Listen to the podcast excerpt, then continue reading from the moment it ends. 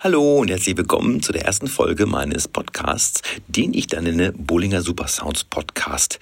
Kann ich mir einfacher merken, da meine Playlist auch so heißt und Bollinger, der Podcast, schien mir dann doch irgendwie zu, weiß ich auch nicht, es fühlte sich nicht so gut an, sagen wir mal so. Ja, in der ersten Folge will ich erstmal erzählen, äh, warum ich überhaupt auflege und wie das so angefangen hat. Und in den weiteren Folgen werde ich mir auf jeden Fall ein paar Gäste einladen, mit denen ich über Hausmusik spreche und auch ein paar Themen anschneiden, die mich gerade so interessieren. Also Musikproduktion, ähm, Hausmusik, wie sie sich entwickelt hat und so weiter und so fort. Fangen wir erstmal an mit mir. Im zartesten Alter von 16 Jahren habe ich meinen ersten Plattenspieler bekommen, plus Mischpult. Ich glaube, das war ein Vivanco Vierkanal-Mischpult ohne Crossfader. Und ohne zweiten Plattenspieler ist das natürlich schlecht mit dem Mixen. Geht nicht. Hab also angefangen zu scratchen. Und natürlich die ersten Scratches waren so Baby-Scratches, haben aber gereicht, um äh, bei einer Band anzufangen als DJ. Ähm, mein Freund Stefan Lenz äh, hat mich angepriesen, ich kenne einen, der kann scratchen. Ja, ich sag mal so, die ersten Scratches, die dann auf CD erschienen, waren dann wirklich so äh, äh. Oh, ich war mega stolz, ne? Kann ich nicht anders sagen. War schon traumhaft. Aber egal, nach ungefähr fünf, sechs Monaten kam dann der zweite Planspieler, der übrigens auch ein Technics 1210er war.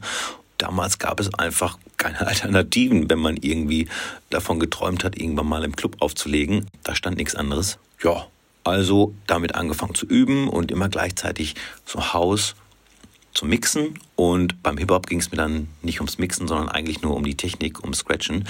Aber die Musik habe ich auch gefeiert. Also ich habe immer schon Hausmusik und auch Hip-Hop-Musik irgendwie gefeiert. Und ja, mir ist bewusst, Rap is something you do, Hip-Hop is something you live, frei nach KRS-One. Hip-Hop beschreibt die ganze Kultur und Rap die Musik. Aber ich möchte es einfach halten und ihr wisst sowieso, was ich meine. Weiter im Text. So ganz genau bekomme ich das nicht mehr hin, wann, wo, was war. Aber so um 93 rum habe ich schon mit meinem Kollegen bei mir im Zimmer Techno-Scheiben aufgelegt äh, in einer Lautstärke, ähm, wie ich es mir heute von meiner Tochter verbitten würde. Also hallo?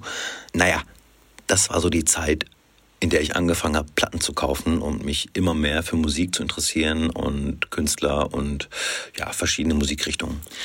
Die allerersten Gehversuche als DJ, also im öffentlichen Bereich, waren aber dann allerdings mit der Band, weil es dann Auftritte gab hier in Soest und auch in der Umgebung. Und ich kann mich noch sehr, sehr gut an den aller, allerersten Auftritt erinnern. Das muss so um 93, 94 gewesen sein, hier im alten Schlachthof in Soest. Unsere Band hieß Victims for Terror Dome, super romantisch. Und es war eine Mischung aus Rock und Rap. Vielleicht ein bisschen Indie-Rock, egal. Ich war auf jeden Fall der DJ und hatte, ich glaube, bei den ganzen Songs am Anfang so vier, fünf Sequenzen, wo ich scratchen durfte, sollte, musste. Ich komme also auf die Bühne, stehe da und es ist noch ruhig, weil die Band noch nicht angefangen hat zu spielen. Und das erste, das ich höre von meinem allerersten Auftritt, ist aus der Menge Bullinger, du Fickfrosch! Ja, danach ging es mir besser. Äh, da konnte ja nichts mehr schiefgehen. Wir sind auf jeden Fall noch öfter aufgetreten und daraus entwickelte sich dann auch die Band V-Lenz. Im Endeffekt Lenz und ich, mit der wir dann echt auch sehr viel unterwegs waren und ich da auch viel, viel Erfahrung sammeln konnte, was Bühne angeht und Scratchen. Ja, da habe ich aber nicht gemixt, sondern einfach nur meine Sachen gescratcht, die dann auf die jeweiligen Tracks kommen sollten. Das ging bis 2000, 2001 ungefähr und wir hatten einen Riesendeal bei der EMI. Wir waren auf Deutschland-Tour und da gibt es so viele Sachen zu erzählen. Das vielleicht später äh, oder auch gar nicht. Auf jeden Fall habe ich in der Zeit super viele super nette Menschen kennengelernt und bin in der Zeit ja auch daheim ausgezogen und habe in vielen WGs gewohnt, was eine gute Erfahrung ist. Würde ich heute nicht mehr machen, aber damals war es perfekt. Und ja, habe mich dann weiter um mich gekümmert, um mein Mixing, um mein Scratching. Zwischendurch in Bielefeld gab es einen OWL One-on-One DJ Battle. Den habe ich zweimal gewonnen. Da bin ich auch immer noch ganz stolz drauf. War Scratchen und so, Battle. Und das war da so mein Ding, so um 95, 96, 97.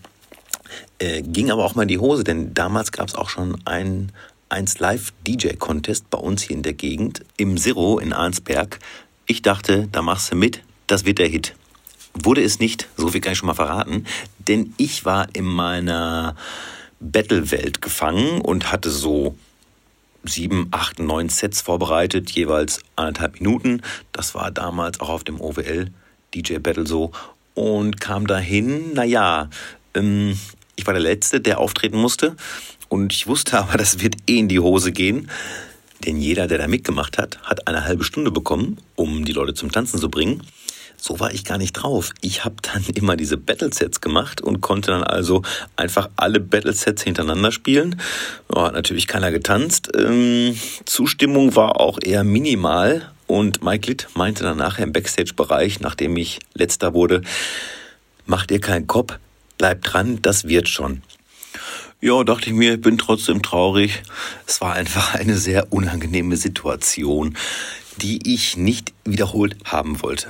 Ungefähr 1995, 1996 durfte ich meinen allerersten Übergang im Club machen, dank Mike Cromwell, und zwar im Bierdorf in Werl. Da gab es jeden Dienstag Schlägereien, aber auch RB, Soul, Rap und Reggae. Ich habe meinen Übergang gemacht und wollte von da an nur noch Übergänge im Club machen. Halt so ein bisschen mit Scratchen, aber schon so richtig für die Tanzfläche. Das war für mich ja was irgendwie was ganz Neues und ja, da hatte ich Bock drauf.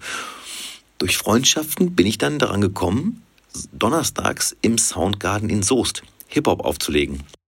Mike schon freitags die Menge wirklich zum Toben gebracht mit RB Soul. Ich habe mir gedacht, wir brauchen doch auch noch ein bisschen Rapmusik. Und was ist mit Deutschrap? So, den gibt's gar nicht irgendwo zum Hören. Äh, Kollegen und ich haben das also gespielt donnerstags. Auch da war die Resonanz eher minimal und wir wurden auch schon mal mit Gläsern beschmissen und äh, Menschen mit Jogginghosen, die viele Knöpfe an den Seiten haben, haben uns bepöbelt und wir sollen doch lieber Ascha spielen und Brandy und also Musik, die ich auch gut finde, und auch gut fand. Aber ich wollte halt eher so ein bisschen, ja, mal was anderes, beziehungsweise die Musik, die ich selbst gefeiert habe. Aber gerade bei STF oder auch Specs und so haben die Leute nicht so sehr gefeiert, wie ich mir das gewünscht habe. Zumindest nicht im Soundgarden in Soest. Die Soundgarden-Geschichte war so 96, 97, 98. Anfangs war ich noch in der Schule, also donnerstags auflegen, freitags in die Schule. War nicht so gut für dieses Fach, das ich dort hatte, vier Stunden lang. Egal, ich bin auf jeden Fall donnerstags im Soundgarden gewesen, um Hip-Hop zu spielen. Hab aber das Glück gehabt, dass ich freitags in den Soundgarden in den anderen kleinen Club konnte und durfte da Haus und Techno spielen. Hab also donnerstags und freitags komplett verschiedene Musikrichtungen aufgelegt und jetzt kann ich euch ja mein Gehalt verraten. Das waren 60 Mark am Anfang. Und damit war ich natürlich total happy. Ne? Also Geld verdienen, Musik auflegen, wow. Ja, Vielleicht überspringe ich ein paar Sachen oder kriege sie nicht mehr connected, aber dann ging es schnell auch mit dem Soundgarden Dortmund los. Da durfte ich dann donnerstags unten auch Hip-Hop auflegen, was schon viel mehr Resonanz bekam. Also ich kann mich an sehr gut gefüllte Tanzflächen erinnern und an gute Stimmung. Das war auf jeden Fall auch eine Station, die richtig Bock gemacht hat. Im Soundgarden Dortmund haben wir übrigens auch meist zu zweit aufgelegt und da haben wir dann die letzte Stunde Drum Bass gespielt das hat richtig Bock gemacht. Auch meine Drum Bass Phase, also ich nenne es wirklich Phase, auch wenn ich die Musik immer noch sehr stabil und kraftvoll finde, ging nur so ungefähr ein Jahr. Keine Bange. So 98, 99 rum haben wir dann in Soest den TOS Club sozusagen bespielt. Äh, der Name kam von uns und im Endeffekt, wir haben eine Gage bekommen und sind dann jede Woche freitags mit Plattenspielern da reingerummelt und haben einfach Rapmusik gespielt, Deutsch, Ami, egal was. Und das war wirklich sehr, sehr, sehr fett. Zwischendurch hatten wir Specs mal da für eine Freestyle-Session und es war einfach klar, in Soest, freitagsabends TOS-Club. Gleichzeitig habe ich mit ein paar Leuten in einer WG gewohnt, unter anderem Mike Timmermann, ein großartiger Künstler und Musiker, ähm, mit dem ich zum Beispiel das Projekt Schüchtern hatte. Wir waren dann zu zweit auf der Bühne mit zwei Akustikgitarren und haben ganz tolle Popsongs gecovert. Es gibt noch Videomaterial. Egal, auf jeden Fall zu der Zeit angefangen zu produzieren. Mit, ich glaube, Acid war das erste Programm. Dann kam Reason und dann kam relativ schnell Cubase SX3. Aber anfangs, wie gesagt, mit Acid und das war halt einfach nur ein paar Loops übereinander sitzen und naja, soundtechnisch auch über kleine Desktop-Lautsprecher, die man damals am PC hatte. Aber es reicht ja schon, um irgendwie Ideen festzuhalten und ein bisschen zu basteln. 1999 hat Mike Cromwell mich dann mit ins Sams genommen nach Bielefeld, was für mich ein großer Unterschied war zu Soest. Die Leute kamen erst um drei, vier Uhr und haben dann bis, ich weiß es gar nicht mehr, auf jeden Fall ewig getanzt. Und da habe ich noch mehr das Tanzfläche lesen irgendwie gelernt und äh, da Erfahrung gesammelt. Denn äh, vorher hatte ich halt entweder Haus gespielt oder RB, Soul, Rap. Und jetzt war es wohl das erste Mal, dass ich das zusammen machen konnte, also auf einer Tanzfläche. Und das hat mir richtig Spaß gemacht. Und dann durfte ich sogar mit ins Café Europa. Das war 2000, habe ich einmal aufgelegt. Das hat mir natürlich super gefallen. Also der Laden war rappelvoll, die Stimmung war mega und ähm, ich habe dann, glaube ich, zwei, dreimal dort aufgelegt. Und dann kam ein Angebot aus dem Prime. Ich weiß nicht mehr genau, wie es da gelaufen ist. Wurde umgebaut. Vorher hieß es, glaube ich, Theatron oder so. Und da hätte ich jeden Samstag auflegen dürfen. Das habe ich dann angenommen, das Angebot, für ungefähr drei, vier Mal. Aber ich muss sagen, ich habe da in der Main gespielt und mh, mm, das war nicht so mein Ding. Die Gäste waren irgendwie sehr anstrengend, also ganz anders als die Gäste im Café Europa, die irgendwie jetzt aus der Erinnerung raus alle total super waren und äh, entspannt und freundlich. Daher war ich sehr glücklich über das Angebot, das mir die Chefs aus dem Café Europa gemacht haben, dass ich dort jeden Samstag auflegen könnte. Und das habe ich dann gemacht, ab 2000. Und äh, ich meine, jeder weiß es wahrscheinlich, der mich kennt. Ich bin immer noch im Café Europa, auch nach dem Betreiberwechsel trotzdem nochmal ein riesiges Dankeschön, dass Sascha, Daniel etc. und die Jungs, die sonst früher dabei waren, mir wirklich keinen Termin gecancelt haben in den, ich glaube, 18 Jahren, die ich für sie aufgelegt habe. Ich glaube, das gibt es ganz, ganz selten heutzutage oder auch früher, dass man da so einen Support bekommt. Und also ich habe manchmal dreimal in der Woche im Café Europa aufgelegt. Mittwochs unten auf dem Main, freitags oben ähm, damals im Penthouse Soul, RB, Hip-Hop, Rap und samstags wieder in der Main. Eine Mischung aus House und Black, was mir wirklich sehr gut gefallen hat. Durch diesen Resident-Job im Café Europa habe ich unfassbar viel andere Anfragen bekommen. Natürlich aus Bielefeld, aber auch aus anderen Städten. Und das war so gesehen der Türöffner, in Anführungszeichen, die ihr nicht sehen könnt, aber ich habe sie gemacht. Also es kamen Anfragen über Anfragen, die ich natürlich Samstag nicht annehmen konnte. Glücklicherweise konnte ich dann freitags meinen Booking-Kalender auch voll bekommen. Zu der Zeit ungefähr habe ich auch DJ Dance kennengelernt, der da auch angefangen hat aufzulegen und mich dann aber Anfang der 2000er Jahre auch relativ schnell technisch überholt hat. Ich war dann so ab 2002, 2003 nicht mehr so erpicht drauf, die neuesten Scratches zu lernen. Ich war einfach mit meinem Club auflegen super zufrieden und diese Mischung aus House und RB so zu verpacken, dass es passt. Damals gab es noch keine vorproduzierten Transitions, also man musste sich schon mal was einfallen lassen was mir damals wohl ganz gut gelungen ist, wenn ich mich recht erinnere. Die nächsten Jahre habe ich aufgelegt und produziert und versucht, in beidem stabil zu bleiben und gerade im Produzieren noch mehr Techniken zu lernen und mit der Hoffnung, vielleicht mal irgendwann etwas zu releasen. Und bevor ich jetzt noch irgendetwas durcheinander bringe, auf meiner Website dezibel.com gibt es eine Diskografie, die möglicherweise nicht vollständig ist, aber in der richtigen Reihenfolge. Immerhin. Ich möchte mich auch nicht im Name-Dropping verlieren, äh, was die Clubs angeht, in denen ich aufgelegt habe. Auch da gibt es auf meiner Website ähm, so eine Liste, sag ich mal, wo halt so ein paar Sachen drinstehen. Aber ich glaube, da ist jetzt auch nicht jeder Club aufgezählt. Finde ich persönlich allerdings auch nicht so wichtig. Für mich war wichtig, die Tanzfläche ist voll, und die Leute haben getanzt, dann habe ich Spaß. So einfach bin ich gestrickt. Tja, es sind also immer mehr Clubs dazugekommen und auch die Residenz bzw. der Residenzclub in Paderborn kam auch relativ früh dazu. Äh, die Residency spiele ich nun auch schon seit puh, 16 Jahren. Wenn ich falsch liege, mögt ihr mich bitte berichtigen. Ich habe die Eröffnung gespielt. Da gab es dann äh, Westtags-Plattenspieler mit ganz kurzen Tonarmen. Ich war überfordert. Äh, das kann ich wohl äh, sagen. Irgendwann wurden die Westtags-Plattenspieler aber auch wieder ausgetauscht und dort standen Technics. Mit denen komme ich ganz gut klar.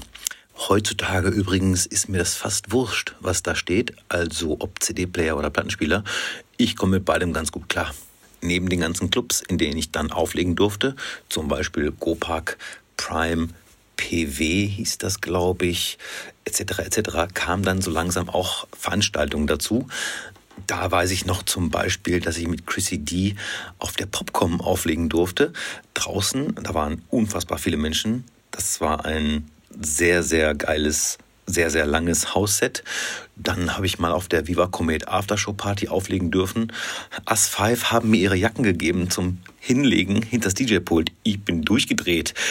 Ja, und irgendwann kamen dann Firmenveranstaltungen dazu ja, so Weihnachtsfeiern etc., das mache ich eher selten. Ich habe vier Jahre lang zum Beispiel die Weihnachtsfeier von 1 und 1 machen dürfen. Ja, das war aber auch wirklich außerordentlich, denn glücklicherweise hatte 1 und 1 damals noch ein Partyzelt, in dem eine Partyband gespielt hat.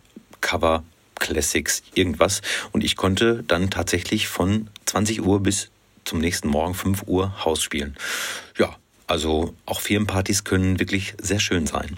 Auslandsbookings hatte ich übrigens keine. Zumindest bis ich mit Cosmo in Ägypten spielen durfte. Und das war so ein, ich sag mal, rein und raus. Also ich bin dorthin geflogen, hatte eine Nacht. Dann haben wir aufgelegt, beziehungsweise er hat gesungen, ich habe aufgelegt. Es war mega am Strand, wie man sich's vorstellt. Und dann nach dem Auflegen direkt wieder zurück ähm, nicht so glamourös, trotzdem eine Erfahrung, die ich nicht missen möchte. Und die anderen Auslandsbookings kamen erst durch die Produktion beziehungsweise durch die Zusammenarbeit mit Paul, seines Zeichens Dry. Und durch diese Produktion beziehungsweise Releases gab es dann viel mehr Aufmerksamkeit. Wir wurden supported, hier gespielt, dort gespielt und dann durften wir auch dort spielen. Also Amsterdam, Barcelona, Belgrad etc. pp. Das kam dann, naja, gefühlt spät. Denn Produktionen habe ich schon ab 2004, 2005 äh, gemacht. Damals mit meinem Freund Jay Edge, mit dem ich auch knapp oder über zwölf Jahre im Café Europa aufgelegt habe, mit dem ich übrigens heute noch äh, Musik mache. Und unter dem Namen Jage und Bollinger bleiben wir Discoid, funky, sehr groovy und hatten da auch schon einige schöne Releases am Start. Kurze Pause, Freunde. Ich weiß ganz genau, ich werde Namen vergessen, aber die, die ich vergessen habe, werden sich schon bei mir melden. Und es kommen ja auch noch Sendungen mit Gästen. Ähm, da möchte ich nicht vorgreifen. Gute Ausrede. Tja, bleibt vielleicht so ein bisschen die Frage, warum ich überhaupt DJ geworden bin.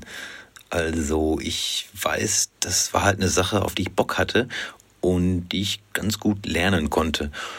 Ich hatte damals nicht viel Bock auf andere Sachen. Schule hat mich gequält und boah, hat auch ziemlich lang gedauert. Ähm, es war ja nicht so, dass wir Internet hatten, ne? Und dass ich, so wie heute, mir äh, jeden Montag irgendwelche Videos von irgendwelchen DJs angucken konnte, um zu sehen, wow, das ist geil, das will ich auch haben. Bei mir ging es erstmal nur um die Technik, das fand ich sehr spannend und ja, wie gesagt, es war ein Handwerk, das ich relativ schnell erlernen konnte. Ansonsten habe ich nämlich zwei linke Hände, die sich ganz oft verletzten, wenn es um irgendwelche Hausarbeiten geht. Dazu vielleicht noch ein kleiner Fun-Fact. Ich war, bevor ich selbst im Club stand zum Auflegen, nur zweimal in einem Club als Gast. Und ich muss sagen, hat mir beides Mal nicht sehr gut gefallen. Beim ersten Mal war ich in so einer Großraumdisco hier in Soest und ich weiß noch genau, in der Großraumhalle, sag ich mal, lief ein Song, der mir gefallen hat. Das war Bass Bumpers. Der Song war einfach mega. Auf den habe ich gewartet. Ich wäre nie auf die Idee gekommen, den DJ zu fragen, ob er den jetzt spielt oder ob er den jetzt nochmal spielt. Ich glaube, The Music's Got Me hieß der. Ja. Und dann war ich noch im Flickflack äh, in Soest. Da war eine Techno-Party. Dachte ich zumindest. Ich habe mich also schick gemacht, bin dorthin und habe dann zwei Glatzköpfe auflegen sehen. Ähm, ich sag mal so, ich glaube, die Geschwindigkeit der Tracks lag bei 170 BPM es war gruselig, muss ich sagen, war nicht so meins. Also hatte ich danach auch keine Lust mehr, irgendwie in irgendwelche Clubs zu gehen und wollte einfach selbst Musik spielen. die mir gefällt und den Gästen vielleicht sogar auch. So bin ich eigentlich DJ geworden. Mein DJ-Name Dezibel ist auch ganz einfach erklärt. Es war ein Freund in der Schule, wenn man so rumspinnt und sich irgendwelche Sachen aufs Etui schreibt. Und er meinte, tja, DJ-Name, wie wär's mit Dezibel? Ich sag, warum? Er sagt, ja gut, dein Klarname Daniel Bohlinger, DB, Dezibel, einfacher geht's nicht. Da dachte ich mir, ja, recht hat er irgendwie und ja, einfach ging es auch nicht. Ich habe dann nur irgendwann äh, dank Google meinen Namen geändert, meinen DJ-Namen, und zwar hinten das E weggelöscht. Denn wenn man sonst nach Dezibel gegoogelt hat, äh, kam man auf viele physikalisch erklärende Seiten. Das äh, hat mir ja auch nicht weitergeholfen. Ja, noch ein kleiner Fun-Fact. Ich habe meinen DJ-Namen damals tätowieren lassen. Tja, was mache ich jetzt? Streich's komplett durch oder nur das E? Ich weiß es noch nicht. Aber glücklicherweise sieht man das ja auch nicht so. Hm. Tja, was mache ich heute? Ich lege weiterhin gerne auf, ein bis zweimal in der Woche, manchmal auch dreimal, kommt immer drauf an. Ich bin immer noch im Café Europa, nächstes Jahr vielleicht 20 Jahre Café Europa, das wäre der absolute Wahnsinn. Ich bin weiterhin in der Residenz, einmal im Monat. Dann spiele ich einmal im Jahr die Zoo Revival Party mit Musik bis 1994. Allerdings runtergebrochen auf Soul, RB, Disco, Dance die Party macht mir auch sehr viel Spaß. Wie gesagt, bin in vielen weiteren Clubs unterwegs. Mit Paul spiele ich sehr gerne und sehr häufig Festivals, die sich dann natürlich mehr um House, Deep House, Tech House drehen. Dann mache ich meine Spotify-Playlist mit Musik. Jede Woche zehn neue Tracks. Disco, Funky, Groovy, so wie ich es mag. Ansonsten, ihr wisst es doch selbst, man muss sich um Instagram kümmern, um Facebook. Ja, ich weiß, immer noch Facebook. Ich habe viele ältere Freunde und ältere Bekannte. Ich bin ja auch nicht mehr ganz so jung. Und so schlage ich mich durch den Tag. Ne? Produktion, Releases, Promos, Musik vorbereiten, jeden Tag. Ich bin selbstständig seit 1998 und möchte das auch gern bleiben, auch wenn das ganz oft ganz anstrengend ist. Und zwar besonders, wenn es um die Buchhaltung geht. Ja, das ist überhaupt nicht mein Thema, aber es muss sein. Ich habe auf jeden Fall in den letzten 20 Jahren viel zu viel Geld für Verspätungszuschläge hingeblättert. Ich möchte auch nicht weiter auf das Thema eingehen, denn es bewegt mich immer noch sehr. Naja, Produktion. Da bin ich einfach nur super glücklich, mit wem ich schon alles arbeiten durfte. Und da meine ich nicht nur die großen Künstler, die man vielleicht so kennt, sondern auch viele, viele Menschen, mit denen ich hier im Studio sitzen darf und mit denen man einfach Musik machen kann. Aktuell sitze ich mit Mike Timmermann, aka How to Do Brazil, aka Schüchtern, im Studio und wir basteln ein paar Tracks. Dann machen Fab und ich mal wieder ein bisschen Musik zusammen, was schon viel zu lange her ist. Äh, wer erinnert sich nicht gerne an Marlon Blake? Wahnsinn. Und natürlich mit Paul, da wird es viele neue Sachen geben. Wir durften jetzt viele Remixe machen äh, durften allerdings auch schon mit CC Rogers arbeiten, durften Remix für Barbara Tucker machen. Das sind alles so Sachen, da bekomme ich Gänsehaut, wenn ich die Vocals geschickt bekomme. Und das ist auch so mein Ziel, das einfach so weiterzumachen. Also Musik zu machen, die einem Spaß macht. Und nicht auf irgendwelche Charts zu gucken und zu probieren, ja, was könnte funktionieren, was funktioniert hier, was funktioniert da. Das funktioniert für mich im Studio nicht. Ich muss das machen können, worauf ich Bock habe. Und das klappt mit diesem Menschen einfach perfekt. Das gilt natürlich für alle Produktionen, bei denen mein Name erwähnt wird. Geht es um Ghost-Produktion, mache ich alles, was ihr wollt. Collab Bro? So, ich glaube, das reicht erstmal so als erste Folge für meinen Podcast.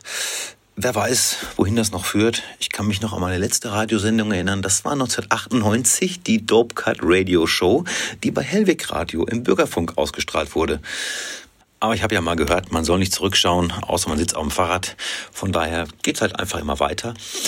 Ich bin jetzt mal einfach so größenwahnsinnig und stelle mir vor, es hören so 10, 20, 30, 40 Menschen diesen Podcast und wenn ihr irgendwelche Anregungen habt oder euch auf den Sack geht, wie ich das Ding geschnitten habe oder atme, meldet euch einfach.